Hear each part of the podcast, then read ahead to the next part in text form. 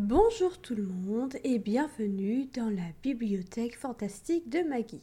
Je me présente, je m'appelle Magali, mais beaucoup m'appellent Maggie. Ce podcast est pour toi si tu aimes les livres, la fantaisie ou bien encore la romance.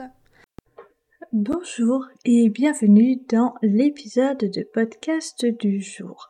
Aujourd'hui, je vais vous parler, une fois n'est pas coutume, de mes lectures de ces deux dernières semaines. Et vous allez le voir, ces deux dernières semaines, j'ai eu quelques coups de cœur, comme ça m'arrive assez souvent, mais aussi pas mal de déceptions, surtout au début. Et aussi, il y a deux livres totalement en français et un livre que j'ai lu en anglais mais qui est sorti en français. Donc il y en a pour tout le monde. Le premier livre, ou plutôt la première saga dont je vais vous parler, s'appelle Full Mountain Shifters par G. Bailey. J'ai lu dans cette saga deux tomes, et si je ne dis pas de bêtises, il y en a cinq ou six qui sont sortis. Et euh, oui, je n'ai lu que deux tomes. Je me suis accrochée en fait avec le deuxième, mais finalement j'ai abandonné parce que il y avait trop de choses qui allaient pas. Mais d'abord le petit résumé. On est dans un monde dans lequel il y a des euh, métamorphes, enfin des loups-garous même pour être plus précise, qui euh, sont euh, connus de l'humanité depuis des centaines d'années et qui, il y a un ou deux siècles, je ne me souviens plus exactement, ont été enfermés, entre guillemets, dans le Royaume-Uni. Donc en fait, il y a des grands murs qui séparent le Royaume-Uni, donc euh, l'Angleterre, l'Irlande, l'Écosse, tout ça, tout ça, du reste du monde, et euh, les métamorphes y habitent. À la base, il y avait quatre clans, mais il n'en reste plus que deux. Voilà. Ça, c'est vite fait le monde. Et dans cette histoire, on va suivre Mayrin, ou Irene, ça dépend ce que vous préférez, qui est du coup une euh, louve, mais en fait il faut savoir que dans ce monde les femelles ne peuvent pas se euh, transformer en louve tant qu'elles ne, se sont pas unies à leur euh, à leur compagnon, compagnon qui est choisi par la déesse de la lune. Et Irene, c'est un personnage très particulier parce que elle est sans parents, j'ai perdu le mot, voilà, forcément, euh, c'est orpheline, voilà, j'ai retrouvé les mots, elle est orpheline, et euh, du coup, ben en fait, les orphelins dans ce monde-là, ils ne sont pas forcément très appréciés, du coup, ben elle se fait un petit peu beaucoup bully. Voilà, euh, elle n'est pas la seule orpheline, bien sûr, mais c'est la seule femelle et euh, surtout, ben, elle, elle a été retrouvée à l'âge de 12 ans dans une forêt et elle n'avait plus aucun souvenir de rien du tout de son passé. Donc en fait, euh, à part son prénom, et c'est parce qu'elle avait un papier dans sa main en fait où il y avait écrit son prénom, bah elle ne se souvient de rien. Voilà. Et Alwyn vient d'avoir 18 ans je crois. Enfin bref, l'âge dans lequel tu euh, trouves ton compagnon. Et euh, du coup, ben, euh, il faut qu'elle aille à la cérémonie qui unit les compagnons, en fait, hein, qui fait que tu trouves ton compagnon. Et du coup, ben, elle y va avec le père adoptif. Enfin, c'est pas vraiment le père, mais c'est celui qui gère le truc des orphelins là. Euh, elle y va aussi avec euh, un ami, son seul ami, qui est euh, aussi un, orphelin, mais lui, il est âgé de 1 ou 2 ans de plus, je sais plus, et c'est le seul qui est gentil avec elle, mais sinon, voilà. Et bah, il se trouve qu'en fait, elle est la compagne de l'alpha de la meute. Sauf que l'alpha, ben, il n'est pas forcément très d'accord avec ce choix. Donc, il décide de la virer impunément, c'est-à-dire de la jeter par-dessus une montagne ou je sais plus quoi, enfin bref, dans l'eau. Parce que euh, le loup qui est à l'intérieur de lui, qui la reconnaît comme compagne, ne veut pas la tuer. Du coup, bah, il décide de passer par un intermédiaire autre. Ça, c'est pas très logique déjà.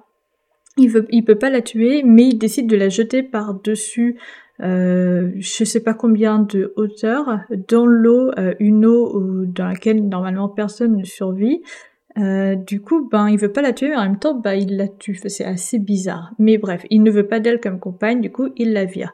Sauf qu'en fait, ben, elle va pas mourir, et elle va se retrouver sur une autre île Là où il y a le deuxième clan de euh, loups-garous qui existe, qui est encore vivant, et ce sont euh, des euh, personnes qui sont décrites comme monstrueuses, sans loi, qui, enfin, bref, on ne veut pas s'y frotter. Et en fait, là, elle va découvrir du coup quatre alphas. Donc déjà, pour elle, c'est très étrange parce que normalement, c'est un alpha, tu peux pas en avoir plus. Euh, dans une meute. Ils, ils peuvent pas en fait vivre ensemble, c'est pas possible. Elle va découvrir quatre alphas, elle va ressentir un lien assez particulier avec eux. Et quand elle est dans leur point de vue à eux, on va se rendre compte qu'en fait, eux, ils la connaissent déjà, mais elle ne se souvient pas d'eux, ils la connaissent de avant. Et euh, voilà, du coup, ben, elle va euh, commencer à vivre avec eux, commencer à euh, s'échapper un petit peu de euh, toutes les croyances qu'elle a depuis qu'elle a 12 ans, donc depuis 6 ou 7 ans, dans l'autre meute.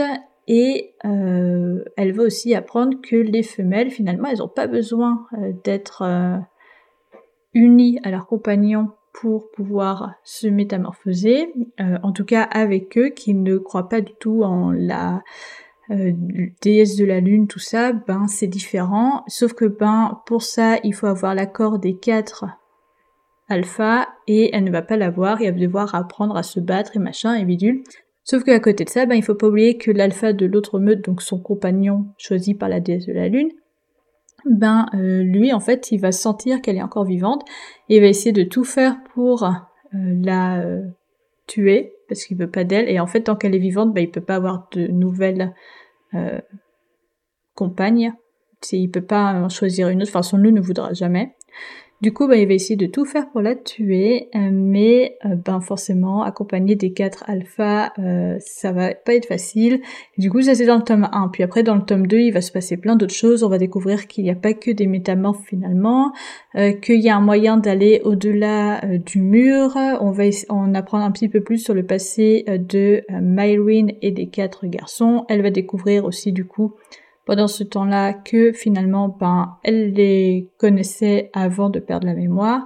Du coup, elle va un peu leur en vouloir, mais après, elle va plus leur en vouloir. Enfin, bref, il va se passer plein de choses. Et en soi, l'histoire, elle est plutôt euh, sympa à lire. Le seul truc, c'est que, ben, ils sont pas du tout dans l'abonnement Kindle. Moi, le premier, je l'avais eu gratuitement. Et puis je me suis dit, euh, bon allez, je vais essayer le deuxième parce que c'est quand même sympa. Puis la manière dont ça s'était fini, le premier en fait, ça se finit en énorme, enfin même la fin du tome 2, hein, ça se finit en énorme cliffhanger. J'ai genre vas-y, je veux savoir ce qui se passe. Mais il y a tellement d'incohérences, de, euh, de choses qui vont pas que finalement, ben j'ai totalement abandonné après le tome 2 parce que ça ne va pas du tout. Donc euh, voilà, c'était euh, Fall Mountain Shifters par G. Bailey que j'ai moyennement aimé. Peut-être qu'un jour je lirai la suite, mais c'est pas prévu pour le moment. Ensuite, la deuxième saga, pareil, j'ai lu deux tomes sur trois. Là, il y en a trois.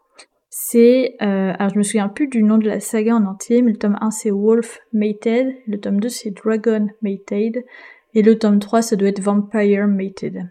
Et euh, du coup, ben là encore, c'est un harem inversé. C'est par Tamsin Baker. Et euh, on suit l'histoire de Sadie qui est une...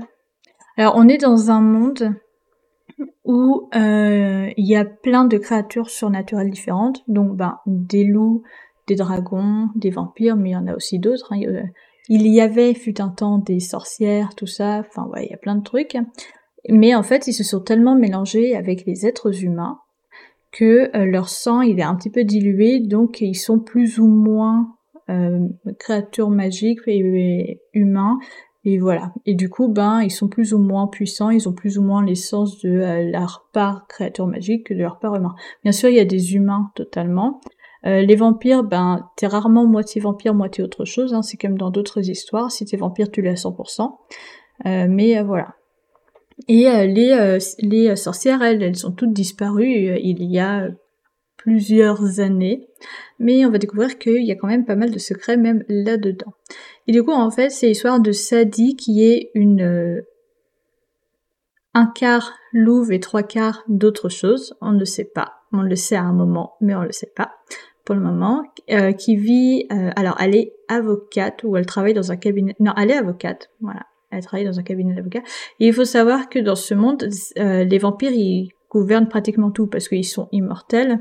Donc forcément, dans leur immortalité, ben, ils sont devenus super puissants, puis ils achètent tout, ce qui fait que pratiquement toutes, les entreprises appartiennent à un vampire. Enfin, c'est pas un vampire qui détient tout, mais c'est plusieurs vampires, enfin voilà, vous avez compris. Et euh, du coup, elle vit avec son père, et son père, lui, il déteste les vampires, euh, vraiment, voilà. Euh, mais finalement, on va comprendre pourquoi plus tard, même si c'est pas indiqué, on va comprendre pourquoi il les déteste vraiment. Et euh, en fait, dans le début du tome, alors Sadie, elle, elle a été entraînée par son père. Donc son père, il, il tient une entreprise, donc l'une des seules entreprises qui n'est pas tenue par un vampire, de chasseur, tueur à gages, ce genre de choses, mais quelque chose qui est euh, ok par l'État. Voilà. Donc, euh, en gros, c'est euh, tout ce que la police ne fait pas, ben c'est eux qui le font, mais c'est accepté par la loi. Il y a des papiers, tout ça, qui font que c'est ok.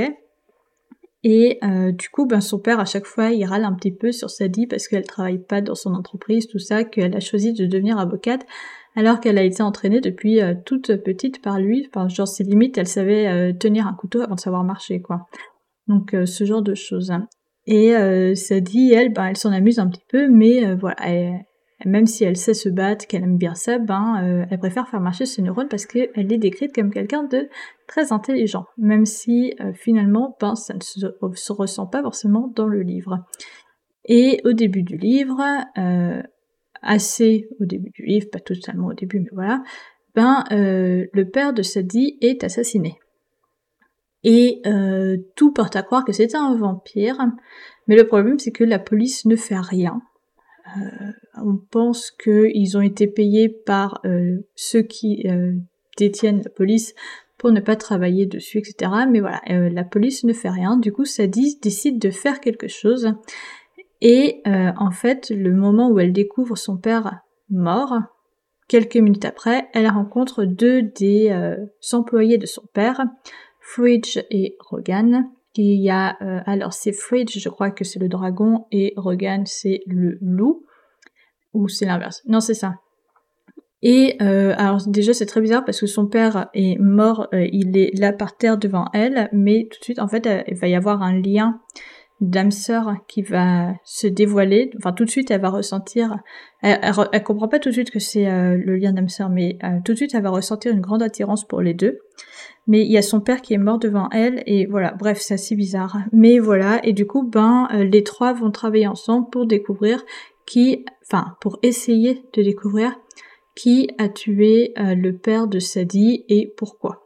Et du coup, ben, ça va se faire en trois tomes. Alors l'avantage, c'est que ça ne se finit pas en gros Killmonger. Et en gros, un tome égale un rapprochement avec l'un de ses, euh, de ses âmes sœurs. Donc au début, il y a que le dragon et le loup, puis en fait, dans le tome 2, on découvre qu'il y en a un troisième. Et du coup, ben, il y en a qui acceptent plus ou moins facilement le lien d'âme sœur, etc. parmi les trois. Et euh, voilà, c'est euh, en gros, ils ont choisi de faire une histoire de d'enquête et meurtre, tout ça, avec des grands méchants, euh, les vampires, tout ça. Mais c'est beaucoup plus centré quand même sur Sadie et ses trois âmes sœurs que sur l'enquête et la mort du père de Sadie et découvrir euh, tous les euh, tenants et les aboutissants, tout ça, tout ça. Donc c'est assez bof quoi. Enfin, ouais, c'est assez bof. c'est exactement le terme. C'est ça va pas. Euh, donc euh, voilà, je, j'ai pareil, j'ai essayé de lire le tome 2 après avoir lu le tome 1 en me disant peut-être que ça va évoluer, mais pas du tout en fait. Une fois le tome 1 passé, dans le tome 2, c'est tout de suite encore plus de relations, de et moins de d'enquête, etc. Il y en a hein, quand même de l'enquête, on découvre plein de choses et tout, mais ça va pas en fait. Sadie elle est décrite comme quelqu'un de super intelligente, mais finalement elle se concentre beaucoup plus, enfin limite plus sur euh, ses sentiments et sur ses âmes sœurs que sur l'enquête et découvrir tout ce qui se passe. Et du coup, ben, il y a beaucoup de d'incohérences. Du coup, ben, je me suis un petit peu ennuyée, voilà, en lisant euh, cette histoire. Donc, ben, j'ai abandonné après le tome 2. Voilà, Ensuite, on va passer à un livre français. C'est un livre euh, que j'ai reçu euh, et euh, c'était un petit partenariat pour TikTok. Mais comme je l'ai lu, j'en parle ici. Ça s'appelle Cœur d'ange et c'est par Frank Skirol. C'est une histoire de démon et d'un jeune démon qui s'appelle Kent. Alors, cette histoire, il faut vous dire qu'au début, j'ai eu un petit peu du mal à rentrer dedans. Euh, je savais pas trop où ça allait, même si j'avais lu le résumé bien entendu, et comme, enfin, en fait, il faut savoir que quand je lis le résumé, je le comprends à moitié. Si tant que j'ai pas lu l'histoire, le résumé il veut pas rentrer dans ma tête. Du coup, ça sert limite à rien que je lise les résumés. Et du coup, j'avais lu le résumé, j'étais genre ah ouais, ça a l'air grave sympa. Mais quand j'ai lu l'histoire après, je, au tout début, j'étais pas trop sûre de où ça allait. Et puis petit à petit, alors ça allait pas du tout là où je pensais, mais petit à petit, j'étais de plus en plus à fond dans l'histoire. Et alors la fin, ah là là là là là. Bref, donc c'est l'histoire euh, de démons. On va suivre l'histoire de Kent, qui est un jeune démon de 12 ans. Il vient d'avoir 12 ans. Au tout début, c'est le jour de son anniversaire. Et en fait, il faut savoir que euh, c'est le fils d'un euh, roi démon. Du coup, ben lui c'est un prince démon.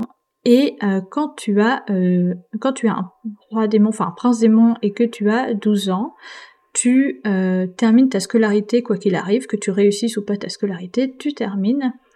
Et après tu t'engages entre guillemets, tu pars pour deux ans d'apprentissage avec des profs un peu plus spéciaux euh, pour pouvoir devenir un roi démon. Et ce pendant deux ans, puis après 14 ans, bah, tu vas créer ton propre village et devenir le roi démon de ce village. Sauf que, ben, Kent, déjà, euh, lui, enfin, ce sont des démons. Donc ils agissent avec plein de traits de caractère des démons, donc euh, de la méchanceté, ce genre de choses. Euh, pas que, hein, bien sûr, ils sont quand même très gentils, etc., entre eux, etc. Mais en fait, dans ce, dans ce monde, il y a ce qu'on appelle des martyrs, qui sont des... Euh, enfin, en fait, les démons, c'est un peu des êtres humains, quoi. C'est juste qu'ils ont des pouvoirs, etc. Kent, lui, il a la particularité, c'est que ses pouvoirs, ils sont nuls, entre guillemets. Enfin, il n'arrive pas du tout à contrôler euh, ses pouvoirs, il, est nul, il se sent nul.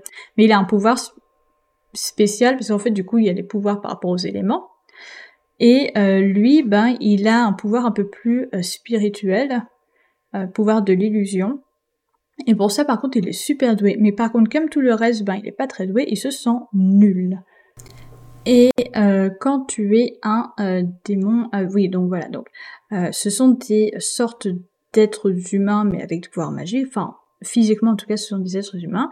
Et dans ce monde, il y a d'autres créatures qui sont des êtres humains physiquement, ils ressemblent comme deux gouttes d'eau aux démons, mais euh, la particularité c'est que euh, ils peuvent communiquer par la pensée les uns avec les autres, et du coup bah ils peuvent pas communiquer euh, à l'oral. C'est ce qu'on appelle des martyrs. Et les martyrs ce sont les ennemis des démons, et en même temps il y a une règle qui fait que le roi démon et tous les rois démons les uns après les autres, doivent tous les jours faire peur à au moins un martyr, peu importe lequel, hein, tant que c'est un martyr, euh, et ça permet aux démons de vivre. Si jamais pendant trois jours d'affilée, il n'y a aucun martyr qui a eu peur à cause ou grâce, peu importe comment on le voit, d'un démon, et eh ben euh, tous les démons mourront. Euh, c'est euh, une loi que euh, Satan, je crois, si je me souviens bien, a fait parce qu'il y avait tout un truc entre Satan et un autre dieu. Enfin, vous savez, le dieu des enfers, donc le, en gros, c'est celui qui a créé les démons et le dieu d'en haut, quoi, celui qui a créé les martyrs. Il y a eu tout un truc et tout ce qui fait que ben maintenant le dieu des enfers, il veut se venger euh, et euh, c'est comme ça euh, qu'ils se vengent. Parce que les martyrs sont les créations, c'est un peu comme des anges, quoi, si vous voulez. C'est pas des anges, mais voilà, c'est, si ça devait être comparé par rapport aux démons, tout ça, ce serait un peu comme des anges. Donc voilà, il y a tout ça. Et en fait, Kent, lui, ben, finalement, dans sa tête, dans son cœur, c'est un peu un gentil, quoi. Du coup, ben, il le fait, parce qu'il est obligé de le faire. Et puis parfois, il a des petits traits de personnalité qui se contredisent, genre il a pas envie de le faire, mais parfois ça l'amuse quand même de le faire. Mais euh, voilà, mais euh, le truc c'est que le jour de ses 12 ans, donc il reçoit un martyr, comme cadeau, à qui c'est son martyr à lui, c'est genre c'est son prisonnier à lui, il doit lui faire peur, etc. tous les jours. Euh, mais avant ça, vers minuit, donc pile quand euh, c'est le jour de son anniversaire, tout ça, à minuit, il a eu la visite de la grande chimère, qui est un petit peu euh, l'oracle de ce monde, qui lui a fait une prophétie.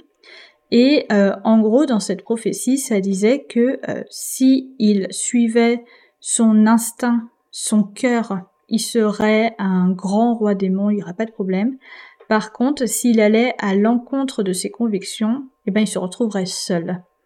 Du coup, ben, ça, c'est quelque chose de très important à retenir euh, dès le début du livre parce que ça va vraiment euh, rattraper le personnage à un moment ou à un autre.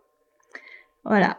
Euh, c'est vraiment le truc, genre, au début du livre, ils sont là, ils sont tout contents, ils jouent, etc. Et là, paf, la grande chimère, elle arrive. Elle lui dit ça. Et après, ben, on suit Kent pendant quelques jours, quelques semaines.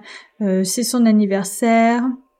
Et hop, il a son martyr, et puis il réfléchit à plein de trucs par rapport au sens de la vie, par rapport à, lui, par rapport à sa place dans la société des démons, etc. Est-ce que oui, c'est un bon prince? Est-ce que non, c'est pas un bon prince? Est-ce qu'il y arrivera? Est-ce qu'il y arrivera pas?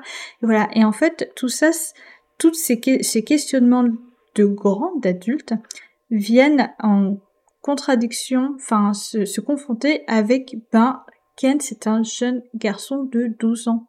Donc comme c'est un jeune garçon de 12 ans, ben forcément, comme tous les enfants de 12 ans, ben il n'est pas forcément très mature sur plein d'autres sujets. Il a envie de jouer, il a envie de rire. Du coup, ben tous ces, ces, ces, choses-là, toutes ces choses-là rentrent en conflit et du coup, ben vraiment, il va y avoir des grands moments de grande action, des moments de grands questionnements, des moments où euh, vraiment, enfin, on a l'impression que c'est un adulte. Puis à côté de ça, il va y avoir des moments où c'est qu'un enfant qui a envie de jouer, qui a envie de s'amuser, et euh, il a vécu des horreurs, et il va vivre des horreurs, surtout là pendant ce livre. Mais à côté de ça, ben, c'est juste un enfant. Et il faut aussi savoir que du coup, ben, il vit avec son père, donc le roi démon, et sa belle-mère, la femme du roi démon. Et euh, avant ça, ben, il avait vécu avec sa maman, sa vraie maman, pendant 4 ou 5 ans, je me souviens plus. Vraiment pas longtemps. Et en fait, il a été enlevé à sa maman par son père, et depuis, il n'a plus jamais revu sa mère et il ne se souvient plus du tout à quoi il, elle ressemble et il aimerait bien la retrouver. Donc en fait, toute l'histoire, ça va être une quête sur je veux retrouver ma mère, je veux être un grand roi démon, mais je veux aussi rester en accord avec mes convictions. Et ça va être tout ça tout au long du livre. Par rapport à la fin du livre, je ne pense pas que ce soit un one-shot. Je pense que c'est un tome 1 parce qu'il y a encore beaucoup de questions qu'on se pose. Mais ce livre, vraiment, il est d'une beauté. Au début, j'étais pas trop sûre. Euh, j'avais un petit peu peur. Mais finalement, en fait, plus on avance dans l'histoire, plus on se rend compte que si, ce livre est vraiment magnifique. J'ai vraiment beaucoup aimé la euh, lecture. Euh, il est adapté pour des enfants, pour des personnes de... Enfin, des, des, jeunes adolescents, tout ça, des, des jeunes collégiens peut-être pas en dessous de 11-12 ans, parce qu'il y a quand même des choses pas mal difficiles dedans, mais euh, c'est un livre qui est adapté aux jeunes, et ça se ressent aussi dans la lecture. Il y a quand même pas mal de passages où on se dit, oui, ça c'est quand même un peu plus pour des enfants. Mais voilà, j'ai beaucoup aimé cette histoire et je vous la recommande si vous cherchez quelque chose de totalement nouveau dans un genre fantasy un peu nouveau. Donc c'était Cœur d'ange par Frank Skirol. Ensuite, là, on va passer dans totalement autre chose. Dans un tout autre euh, domaine, dans un tout autre genre, c'est la série Dolls and Douchebags par Madeline Fay. Et euh, spoiler alerte, c'est un véritable coup de cœur pour moi. Actuellement, il y a quatre tomes qui sont sortis sur cinq. Le cinquième est en cours d'écriture et chaque tome pas trop le 1, mais à partir du tome 2, chaque tome se finit par un cliffhanger du feu de Dieu. Genre le cliffhanger, t'es là, tu tu tu t'y attends, tu sais qu'il va être là à partir que à, partir du moment où t'as lu le tome 2, euh, tu sais qu'il va y avoir un cliffhanger. Tu sais qu'il va être là, mais tu t'y attends quand même pas. Et alors, j'ai tellement hâte d'avoir le tome 5. Dolls and Douchebags, c'est un, un harem inversé slash bully romance. J'aime pas trop les bully romances, même si j'en ai lu quelques-unes, je vous en ai déjà parlé de quelques-unes. C'est pas du tout mon genre de, de prédilection, ma trope de prédilection. Mais alors, j'ai un petit peu hésité avant de lire ce livre. Et une fois que j'ai fini le tome 1, j'ai un peu hésité à continuer. J'ai regardé un peu les avis sur Goodreads. J'étais là genre, ok, c'est bon, je continue. Et alors? Ah, qu'est-ce que je suis contente d'avoir continué. Et c'est simple, j'ai lu les quatre tomes en trois jours. C'est limite euh, si j'avais pu ne pas dormir, ne pas euh, travailler, ne pas euh, ne pas faire autre chose pour vivre en fait, je n'aurais fait que ça et j'aurais pu tout finir en deux jours. C'était un véritable coup de cœur. Dolls and Dodgeback du coup par Madeline Fay. C'est l'histoire de Tilly qui est une alors elle a 18 ans, elle vient d'avoir 18 ans, c'est une lycéenne, tout ça et elle vit dans un gang de bikers. Mais c'est pas genre le gang de bikers qu'on voit dans d'autres livres avec les gars, enfin si ce sont des gars tatoués, un peu baraques, tout ça. Non, non, là c'est plutôt genre le gang de bikers mafieux, euh, tu veux pas vivre dedans. Vraiment c'est un enfer. Elle vit avec son père et d'autres, plein d'autres mecs. Et en fait, jusqu'à ses 16 ans, elle était plus ou moins protégée par son oncle. Donc, euh, il y avait des choses pas très belles qui se passaient dans sa vie, mais ça allait, parce que son oncle était toujours là pour veiller ses arrières. Mais en fait, à 16 ans, son oncle a disparu. Quand elle a eu 16 ans. Et alors là, c'était fini. Elle s'est retrouvée sous le joug de son père, et son père lui faisait des petites leçons entre gros guillemets. Donc c'est-à-dire que ben elle devait rester à genoux, elle se faisait battre, elle se faisait fouetter, elle se faisait tout ce que vous voulez, toutes les pires horreurs que vous voulez. Et quand je vous parle des pires horreurs que vous voulez, que vous imaginez, oui, Tilly a perdu sa virginité à cause de son père. Pas à cause de lui, genre c'est lui qui a fait, mais à cause de lui, il a un petit peu donné l'ordre à tout son gang de passer euh, sur Tilly. Voilà, c'est exactement ça. Et dans le gang du père de Tilly, il y a un euh, jeune homme qui a un ou deux ans de plus que Tilly, que Tilly euh, était vraiment amoureuse de lui, mais qui finalement, pas dans sa tête, il est totalement starbé. J'ai oublié son prénom. Mais voilà, qui est aussi passé dans le lot des gars qui, qui, qui, qui, qui, ont fait ça à Tilly. Et ça, c'est quand elle avait 16 ans, genre vraiment pas très longtemps après que euh, son oncle ait disparu, peut-être un ou deux mois après. Et euh, pendant deux ans, bah, elle était obligée de vivre avec eux. Mais euh, voilà qu'elle vient d'avoir 18 ans. Et alors, elle est obligée de faire plein de trucs pour faire gagner des sous à, sa, à, à, ce gang, etc. Mais en même temps, bah, faut qu'elle se fasse discrète parce que sinon, ben, elle a le droit à ses petites leçons entre guillemets. Mais euh, voilà, du coup, euh, vraiment un grand enfer qu'elle a vécu pendant deux ans. Et euh, le jour de ses 18 ans, ou le lendemain, je me souviens plus, elle s'enfuit. Elle s'enfuit grâce à l'aide de l'une des rares personnes qui est gentille avec elle, une femme, une prostituée hein, en gros, qui est là que pour faire plaisir aux hommes de ce gang c'est son rôle, hein, elle n'a pas le choix. En fait, une fois que tu es dans ce gang, tu peux plus partir. Euh, vraiment, la place de la femme dans ce gang, euh, c'est, il, est, elle est la place de la femme est en dessous de tout. Voilà. Et euh, cette femme aide Tilly à s'enfuir un matin, le lendemain ou le surlendemain de son anniversaire, parce qu'elle a entendu les plans de son père à Tilly, c'est-à-dire de la marier au gars dont elle était amoureuse euh, avant et qui est totalement, enfin genre le gars il a zéro émotion, mais vraiment aucune. Le seul truc qui lui procure un minimum de joie, c'est de faire souffrir les gens et euh, c'est Tilly, mais euh, pas dans le sens positif du terme. C'est limite il pourrait la tuer juste pour l'avoir rien que pour lui. Mais vous, voyez, c'est vraiment l'aspect négatif de ce truc-là, parce que dans beaucoup de dark romance, c'est une dark romance d'ailleurs, hein. dans beaucoup de dark romance, on a un petit peu ça, mais il y a l'aspect positif. Là, lui, c'est dans l'aspect négatif. Il n'y a jamais d'aspect positif quand c'est dans la réalité, bien sûr, hein, je préfère le rappeler. Du coup, bah, elle s'enfuit à l'adresse que euh, la madame lui a donnée. Et euh, une fois qu'elle arrive à cette adresse, bah, elle va tomber sur la chance, euh, une autre mafia et dans cette autre mafia, il y a quatre garçons. Attendez, 1, 2, 3, 4, 5. Ah, attendez, il y a un problème, je crois, dans... Euh... Non, c'est ça, 5 euh, Je sais plus.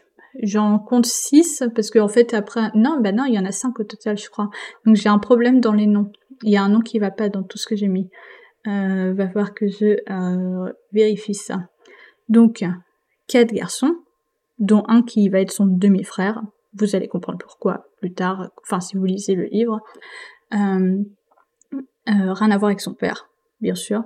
Et euh, du coup, ben, elle va se retrouver avec quatre garçons d'à peu près son âge, à un an d'écart à la limite. Mais voilà, euh, quatre garçons et ils vont essayer de comprendre pourquoi elle est là. Mais elle, elle veut pas dire pourquoi elle est là. Euh, je sais pas pourquoi elle veut pas le dire d'ailleurs. Mais elle veut pas dire pourquoi elle est là. Mais il va y avoir une attirance immédiate entre ces quatre garçons et elle.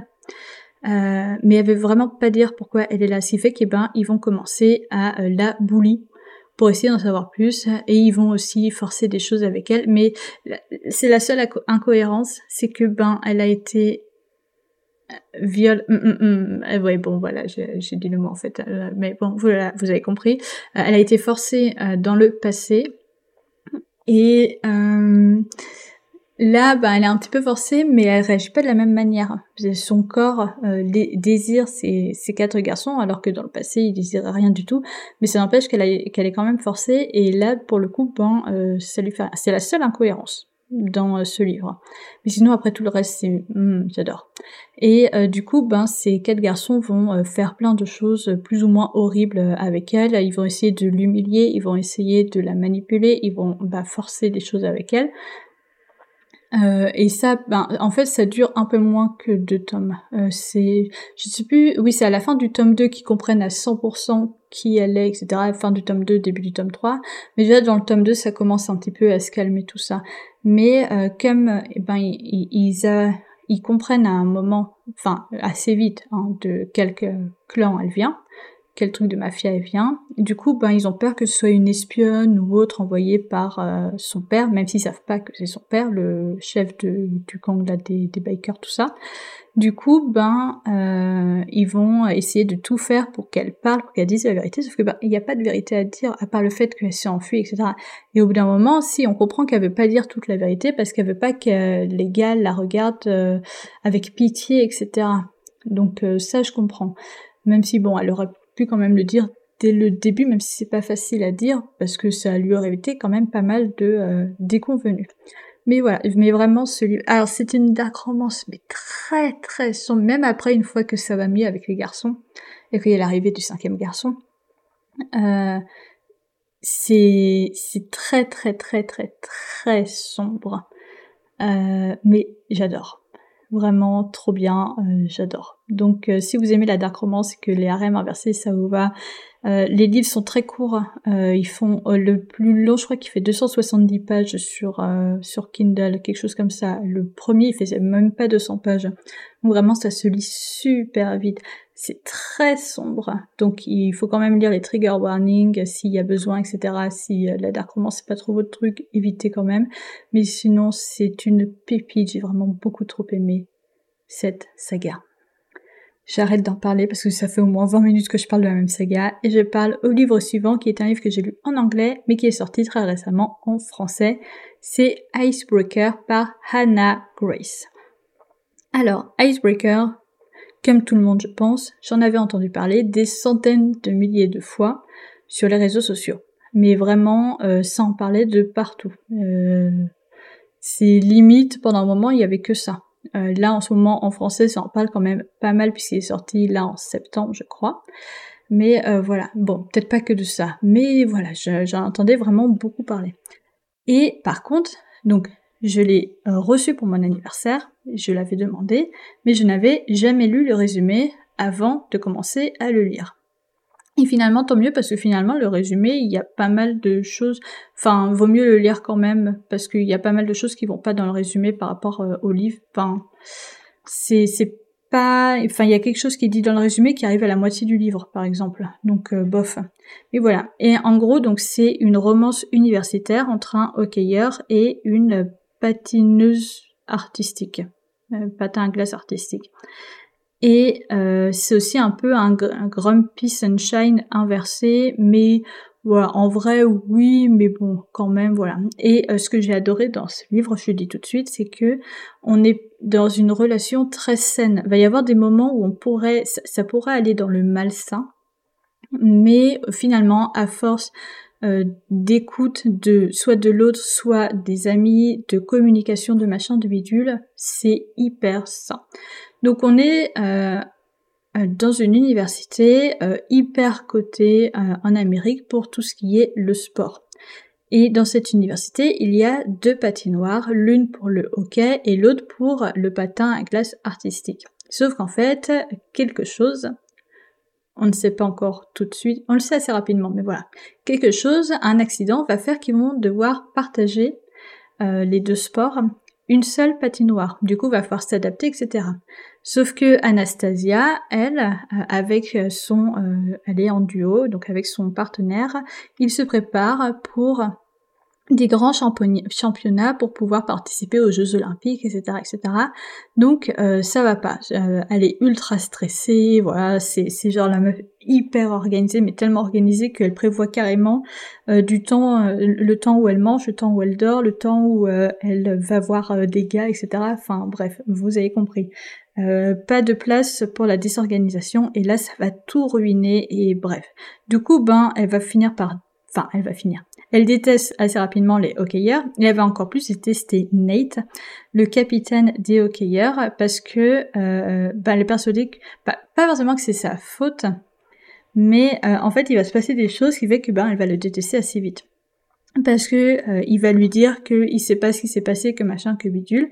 Sauf qu'en fait, ben au moment où il va lui dire ça et qu'il va lui promettre, ben il sait ce qui s'est passé. Sauf qu'en fait, il a des raisons pour pas lui dire à Anastasia. Sauf que ben comme elle va découvrir la vérité, genre cinq minutes après qu'il est promis, ben elle va le détester. Et euh, va y avoir plein de choses qui vont faire qu'ils vont se rapprocher tous les deux. Va y avoir un antagoniste qu'on déteste vraiment, vraiment beaucoup. Je ne dis pas qui. Va y avoir plein de choses qui auraient pu se passer d'une certaine manière, mais qui ne se sont pas du tout passées euh, comme je le pensais, ce qui fait que c'est vraiment une lecture toute douce par rapport à ça, par rapport à pas par, enfin, j'allais dire par rapport à la relation amoureuse entre les deux. Non, c'est pas tout doux au début. À partir d'un moment, c'est tout doux. Mais euh, voilà. Et euh, va y avoir plein de choses qui vont se passer. Oui, il y a la scène du Uber qui, a choqué plein de gens. Euh, bon, c'est pas ultra choquant non plus. Hein, voilà. Euh, à ne pas reproduire, bien entendu, parce que on n'est pas des exhibitionnistes. Mais voilà. c'est pas ultra choquant non plus.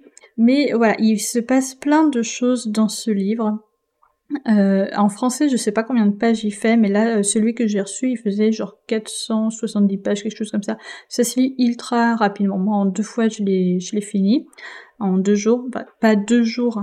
Genre, euh, je l'ai commencé lundi, j'ai fini mardi, mais j'ai lu en deux fois. Euh, mais euh, vraiment euh, histoire très sympa. J'ai beaucoup aimé, j'ai beaucoup aimé les deux personnages, Anastasia et Nate, parce que Nate c'est vraiment le gars genre tout mignon, tout doux, etc. Mais finalement on va se rendre compte qu'il y a quand même pas mal de choses qui font qu'il pourrait devenir un petit ami un peu toxique, un peu malsain, mais il apprend, il veut, il veut faire les choses bien et du coup, ben, euh, c'est pas du tout le cas. Et Anastasia, à côté, c'est une meuf qui, au contraire, a l'air hyper glaciale, hyper méchante, etc. Et une fois qu'elle laisse parler son cœur, et ben, c'est un, euh, amour, vraiment. La communication, c'est la clé de tout. Et euh, elle est à l'écoute et voilà, c'est, ce sont deux personnages très touchants. Surtout Anastasia finalement, parce que tout le monde la décrit comme ben la grumpy de la relation Grumpy Sunshine. Et en soi, je comprends pourquoi. Mais euh, finalement ben pas du tout. C'est vraiment un amour. C'est juste que euh, ben oui elle est un petit peu grumpy elle est un petit peu grognon un peu tout le temps. Mais vraiment c'est un amour avec les personnes qu'elle aime mais à tel point que ses limites elle va se faire marcher dessus quoi alors pas par night ça va mais euh, voilà c'est dès qu'elle aime quelqu'un bah, c'est à la limite qu'elle va se faire marcher dessus et puis il y a même les autres parce que du coup on est aussi vite fait dans la trope found family donc on va voir d'autres joueurs de hockey dans cette histoire, et même les autres joueurs de hockey, il y en a beaucoup qu'on va beaucoup aimer. Il y a euh, Henri, je crois que c'est ça son prénom que j'aime beaucoup. Il est, euh, ouais, on peut dire, il est trop mignon. Euh, ça va être limite le meilleur ami de Anastasia à un moment, et on l'adore vraiment trop. Donc voilà, j'ai beaucoup aimé cette lecture. je sais pas c'est quoi, si le résumé en français c'est la traduction du résumé en anglais ou si il a été un petit peu réécrit. Mais voilà, moi, j'ai finalement, sans le résumé, ça va très bien. J'ai pas eu besoin de, enfin, je l'ai lu du coup avant de lire l'histoire, mais il n'y a pas besoin de le lire parce que franchement, l'histoire se lit toute seule, elle est super sympa et le résumé, ben, il va limite spoiler un truc dans l'histoire. Alors, ça va dire du coup qu'il y a euh, proximité forcée, etc. entre les deux, mais finalement pas du tout parce qu'il va se passer beaucoup de choses avant cette proximité forcée. Donc euh, voilà, le résumé, je trouve qu'il spoil un petit peu euh, un moment du livre. Donc il a pas forcément besoin de le lire. Ensuite, histoire suivante, c'est un livre que j'avais reçu dans la box de juin, si je dis pas de bêtises. Euh, ouais, c'est ça, de juin de euh, Fairy Loot. Ça s'appelle Sing Me to Sleep par Gabby Burton. Alors, Sing Me to Sleep, euh, c'est une histoire de sirène, mais ça n'a rien à voir avec la petite sirène. c'est un monde, c'est une sorte de, c'est un grand pays, un grand monde, je sais plus, qui est fermé par une sorte de bouclier. Et en fait, dans ce monde, les failles gouvernent les fées gouvernent. Ensuite, il y a les sorcières qui sont euh, présentes, qui sont assez puissantes, qui ont une grande place dans la société, mais qui sont quand même largement en dessous des fées. Et il y a les humains qui sont des esclaves. Toutes les autres créatures magiques n'existent pas, ou possiblement sont derrière la barrière, le bouclier. Voilà, toutes les créatures magiques n'existent pas, ont été exterminées par euh, le roi. Et il y a alors je vais prononcer ça à la française parce que euh, quand j'essaye de le prononcer à euh, l'anglaise, ben ça fait un truc dégueulasse. Donc il y a Sawars. Même en français c'est dégueulasse. Parce qu'en fait en anglais ce serait Saors. Voilà, donc euh, c'est moche. Donc on va dire la sirène. Donc il y a Machine qui est une sirène mais du coup, ben, elle se cache avec des, c'est un, truc magique qui s'appelle les Kale, qui euh, ont, un peu comme de la batterie que tu peux mettre sur toi pour transformer ton physique. Donc elle, elle cache sa nature de sirène avec euh, ça qu'elle cache derrière ses dents, comme ça ben, personne ne voit qu'elle qu'elle les utilise. Et elle, du coup, elle a 17 ans, elle vit avec sa famille adoptive, donc deux failles et euh, sa petite sœur, on ne sait pas ce qu'elle est, mais on sait qu'elle n'est pas une faille. Et euh, du coup, ben, euh, elle veut absolument aider sa famille, être au top pour sa famille, etc. Du coup, ben, à 17 ans, elle réussit l'examen pour devenir une soldat en gros une soldat dans, euh, dans ben, ce qu'elle veut après, puisque comme c'est la meilleure, ben, c'est elle qui choisit. Mais voilà, c'est euh, dans la place qu'elle veut, donc soit euh, juste patrouille, soit bien au-dessus. Et il s'avère que le prince, Hayes, recherche quelqu'un de nouveau, un nouveau garde du corps, et du coup, ben, comme c'est la meilleure, elle se voit offrir le poste. Au début, elle refuse, mais une lettre de menace que sa petite sœur a reçue mais à destination de euh, la sirène, elle va faire que finalement elle va accepter. Euh, mais vraiment, enfin, elle a pas du tout envie d'accepter parce que ben, elle a pas envie de travailler pour la famille royale puisque c'est à cause euh, de cette famille que ben, il n'existe plus aucune sirène déjà, hein, pour commencer. Et ben, faut pas qu'on découvre qui elle est et la famille royale pour être la plus à même de découvrir qui elle est puisque ben, ce sont les plus puissants, etc. Et si quelqu'un découvre qu'elle est une sirène, ben, euh, elle est morte en fait. Sauf que ben, à cause de cette lettre de menace, elle va finir par travailler pour Hayes, le prince, avec d'autres fées et une sorcière, et elle va recevoir plein de lettres de menace, etc. Il faut savoir, dans ce monde, que la nature de sorcière fait que tu es un petit peu manipulé par l'eau. Tu manipules l'eau, mais l'eau te manipule également. Ce qui fait que quand tu es trop à proximité d'eau, etc., euh, ben, elle va un petit peu te manipuler pour tuer. La nature de, sirène fait que tu as l'envie de tuer. On va découvrir au fil du temps qu'il va se passer plein de choses qui fait que peut-être que c'est pas le seul truc. Mais voilà. En gros, ce qu'on sait, c'est ça. Donc elle, ben, c'est aussi un petit peu une meurtrière. Et elle tue des, euh, personnes pour euh, une société, entre guillemets, d'assassins.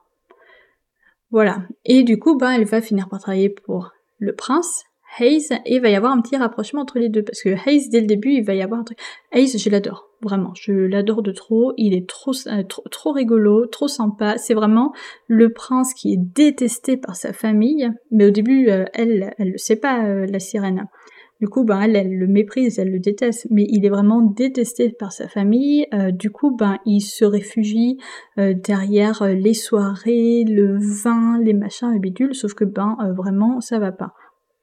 Euh, du coup, ben, il va y avoir un petit rapprochement entre les deux, mais euh, c'est vraiment pas facile parce que elle, elle a pas envie. Surtout qu'il va se passer des choses par rapport à son activité de meurtrière qui fait qu'elle a encore moins envie de se rapprocher de lui. Bref, en gros, Sig c'est une histoire euh, d'amour interdit, de on va dire proximité forcée, même si c'est pas tout à fait le cas, mais voilà, d'amour interdit, de secret, de trahison. Il va y avoir de la trahison.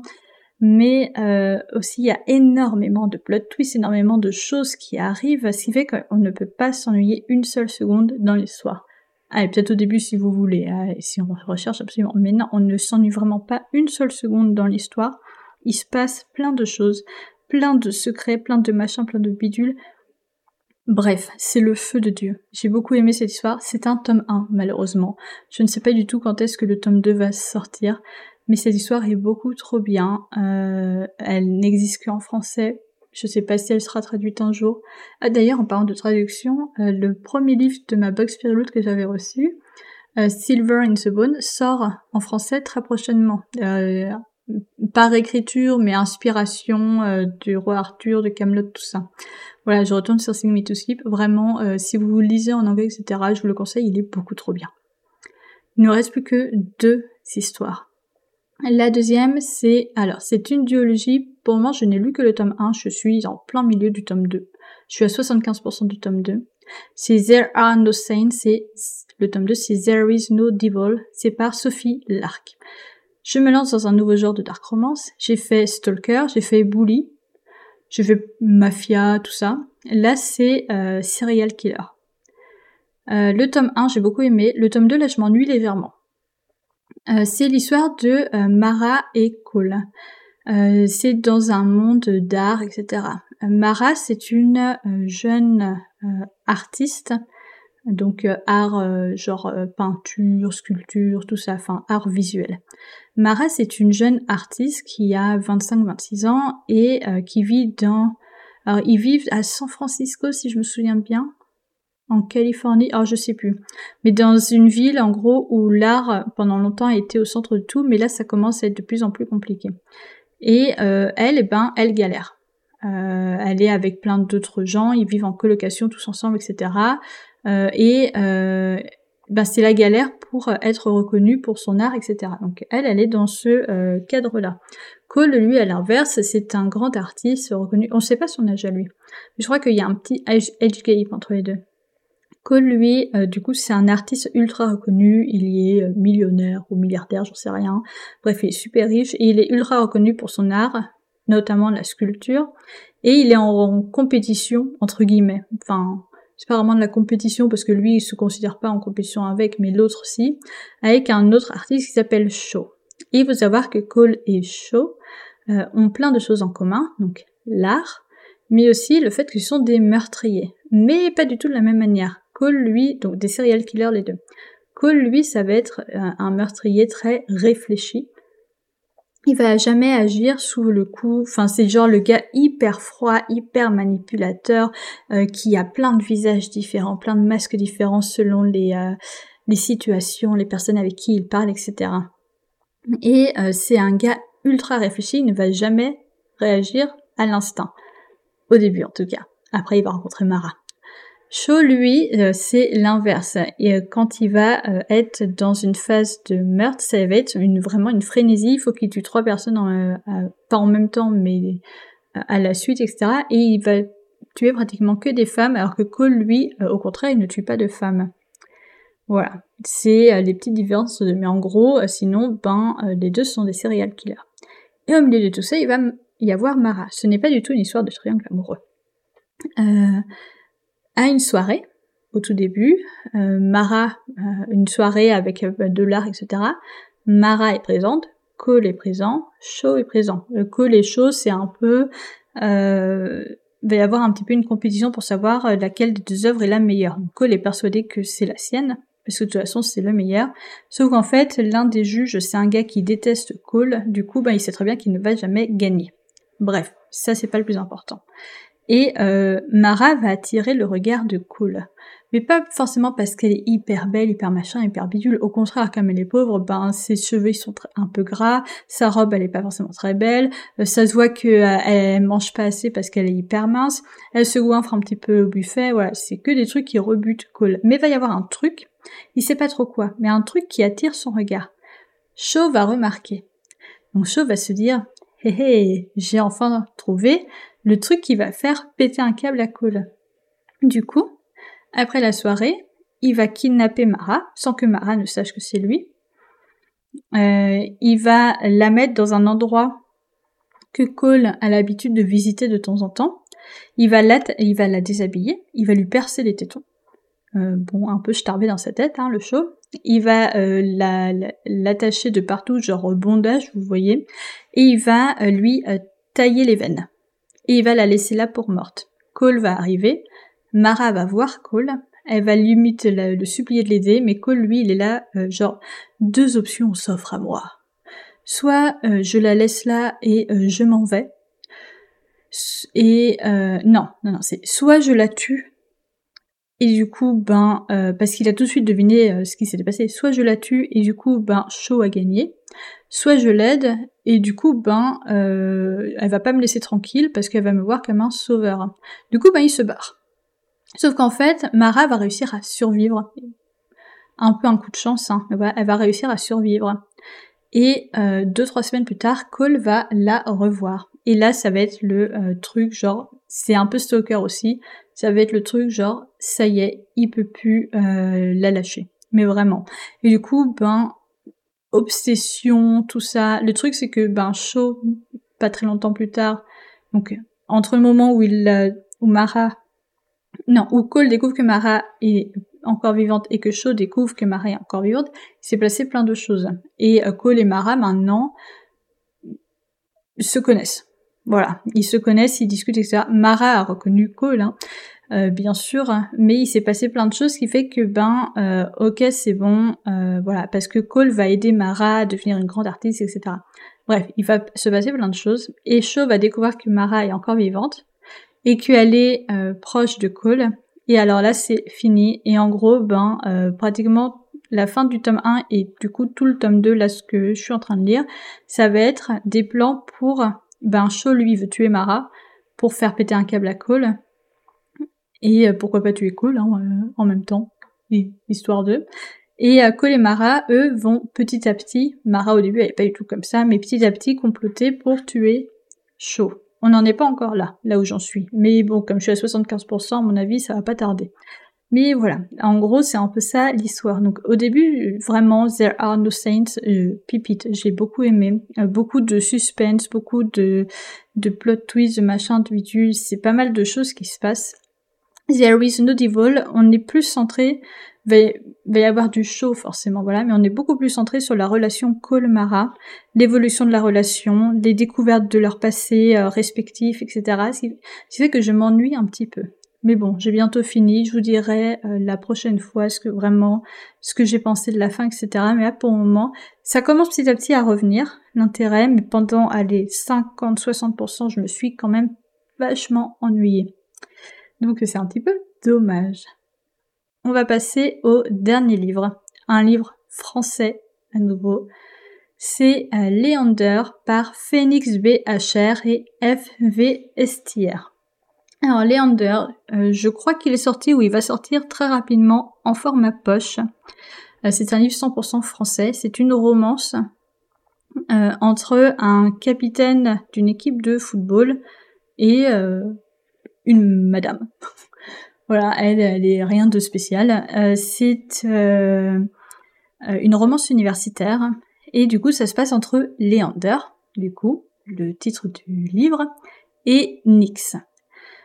Donc on a d'un côté Léander qui est un personnage très narcissique, quand même, hein, on va pas le nier. Il est ultra narcissique, que ce soit euh, face aux gens ou euh, même dans sa propre tête. Ça, ce qui est génial, c'est que dans ce livre, c'est vraiment un chapitre, un point de vue. Il n'y a pas euh, trois chapitres, un point de vue, puis un chapitre, un autre, etc. Non, non, c'est vraiment un chapitre, un point de vue. Bon, parfois, il va y avoir des chapitres beaucoup plus courts, etc. Mais voilà. Ça, j'adore. Et du coup, ben, euh, Léander, même quand on est dans son point de vue, c'est genre le gars, il se la pète un max, ultra narcissique, genre c'est moi le meilleur, c'est moi le plus beau, c'est moi le machin, c'est moi le bidule, il se prend pour un dieu. Et d'ailleurs, Nyx va le surnommer Zeus tout le temps. C'est hyper drôle. Et euh, Nyx, elle, du coup, donc ils ont un an d'écart, je crois. Nyx, elle, du coup, c'est sa première année à l'université. Et euh, elle vient d'une famille ultra croyante, ultra pratiquante, mais vraiment le truc de malade. C'est genre, elle avait pas de vie limite. Et du coup, ben, euh, elle a décidé de s'émanciper, de se libérer de tout ça euh, à l'université. Donc, en gros, ben, sa famille n'a plus de nouvelles d'elle carrément parce qu'elle peut pas en fait. Et euh, du coup, ben maintenant, elle a choisi de vivre sa vie à fond. Mais tellement à fond que leur première rencontre, à Leander et Nix, ben, elle est très mémorable et surtout pour les Under, hein, parce que elle, euh, elle se elle se souvient pas de grand chose. Elle est très mémorable, mais pas dans euh, le meilleur euh, des cas. Hein. C'est que Nick était tellement bourré qu'elle lui a vomi dessus. Voilà, c'est la première rencontre entre les deux. Et puis petit à petit, ben en fait, Camille côtoie un peu le même cercle d'amis parce que Nix, sa colocataire slash nouvelle meilleure amie, sort avec l'un des gars qui euh, euh, est dans l'équipe de football américain de Leander. Donc en fait, ben, il côtoie un petit peu le même cercle d'amis, et puis Nix petit à petit va se rapprocher de plein des gars, notamment de Sander. J'ai adoré Sander, il est beaucoup trop drôle. Et va se rapprocher de plein des gars de l'équipe, donc ben, Leander et Nix forcément vont finir par se rapprocher. Et au bout d'un moment, bah, Léandor va se rendre compte que Nyx, ben, euh, elle est pas si euh, désagréable que ça. Et inversement, c'est juste que elle, ben, elle aime bien avoir le dernier mot et elle est très, euh, elle répond très du tac au tac. Voilà. Euh, ce qui euh, offre des euh, scènes très amusantes, j'ai trouvé. Mais voilà, ce qui fait qu'au début, Léandor, vraiment, il ne peut pas la saquer. Déjà, elle lui a vomi dessus, mais en plus, ben, elle a tout le temps envie d'avoir le dernier mot, et puis elle est agaçante. Puis finalement, à force de la côtoyer, etc. En plus, ils vont, il va y avoir plein de choses qu'ils vont avoir en commun, mais c'est vraiment pas fait exprès. C'est limite, c'est, enfin, c'est limite le destin, on va dire et ben petit à petit il va se rendre compte qu'elle est pas si euh, désagréable que ça et inversement mais il va y avoir plein de choses euh, surtout notamment euh, le passé de chacun qui va un petit peu freiner la relation entre les deux mais voilà c'est Leander c'est vraiment un livre très sympa je l'ai lu en une journée j'ai lu la dimanche, donc il y a trois jours. C'est un livre vraiment super sympa à lire. J'ai beaucoup aimé. Leander et Nick, ce sont deux personnages même un peu tous les personnages, hein, sont des personnages vraiment très amusants. Euh, Est-ce que j'ai eu des fous rires? Je pense pas avoir eu des gros fous rires sur ce livre, pas comme pour Campus Driver par exemple, mais ça empêche que c'est vrai que les Français, et notamment les Françaises, sont quand même très doués pour écrire des romances hilarante. Et eh ben euh, Leander et à mon avis toute la série du coup c'est le cas. D'ailleurs euh, j'ai très hâte de lire les autres tomes. J'ai pas fait gaffe les autres tomes euh, quel était l'ordre etc. je sais qu'il y a un tome sur un personnage qui s'appelle Nox. Et Nox c'est genre le gars hyper mystérieux vous voyez. Eh ben euh, j'ai trop hâte de lire ce tome parce que vraiment j'ai trop hâte d'en savoir plus sur ce personnage et tout. Euh, seul bémol, j'ai trouvé la fin un peu trop facile. La fin de Leander, j'ai trouvé même beaucoup trop facile. Voilà. Mais sinon, à part ça, euh, l'histoire est vraiment très sympa. Les deux personnages sont vraiment euh, très mignons. Je les ai beaucoup aimés. Et dépassés, pas forcément très facile. Mais voilà, j'ai beaucoup aimé cette histoire. Et voilà, ben c'était une heure de blabla sur euh, mes histoires de ces euh, deux dernières semaines, mes lectures des deux dernières semaines. Et vous l'avez vu, du coup, il y a eu pas mal de coups de cœur, mais aussi quelques déceptions. Voilà, on verra comment ça évolue. La prochaine, euh, le prochain podcast de ce style-là, donc dans deux semaines, sera du coup mes dernières lectures du mois de septembre. Je vous ferai peut-être un podcast dans lequel je vous dirai ma pile à lire, puisque je l'ai fait sur YouTube. Mais sur YouTube, je parle que des livres physiques. Peut-être que je vous ferai un podcast avec la pile que j'aimerais lire mais euh, en, euh, en version papier plus en version e-book. On verra. En attendant, je vous remercie si vous avez écouté cet épisode jusqu'au bout. Ça me fait super plaisir de voir que vous êtes de plus en plus nombreux à écouter mes épisodes de podcast. Euh, je vous invite à me suivre sur mes autres réseaux sociaux. Donc sur TikTok, la petite Maggie, sur Instagram, Maggie-DLBF et sur YouTube, euh, je crois que mon nom c'est euh, Maggie ou la petite Maggie, je ne sais plus. la meuf qui fait super bien sa pub. Voilà, on adore. Mais euh, ouais. Je vous invite à me suivre sur mes autres réseaux sociaux où je suis forcément un petit peu plus présente que en podcast. Vous pouvez aussi, pourquoi pas, m'y envoyer un petit message, ça me ferait super plaisir. En attendant, je vous souhaite une bonne semaine et je vous dis Bonne lecture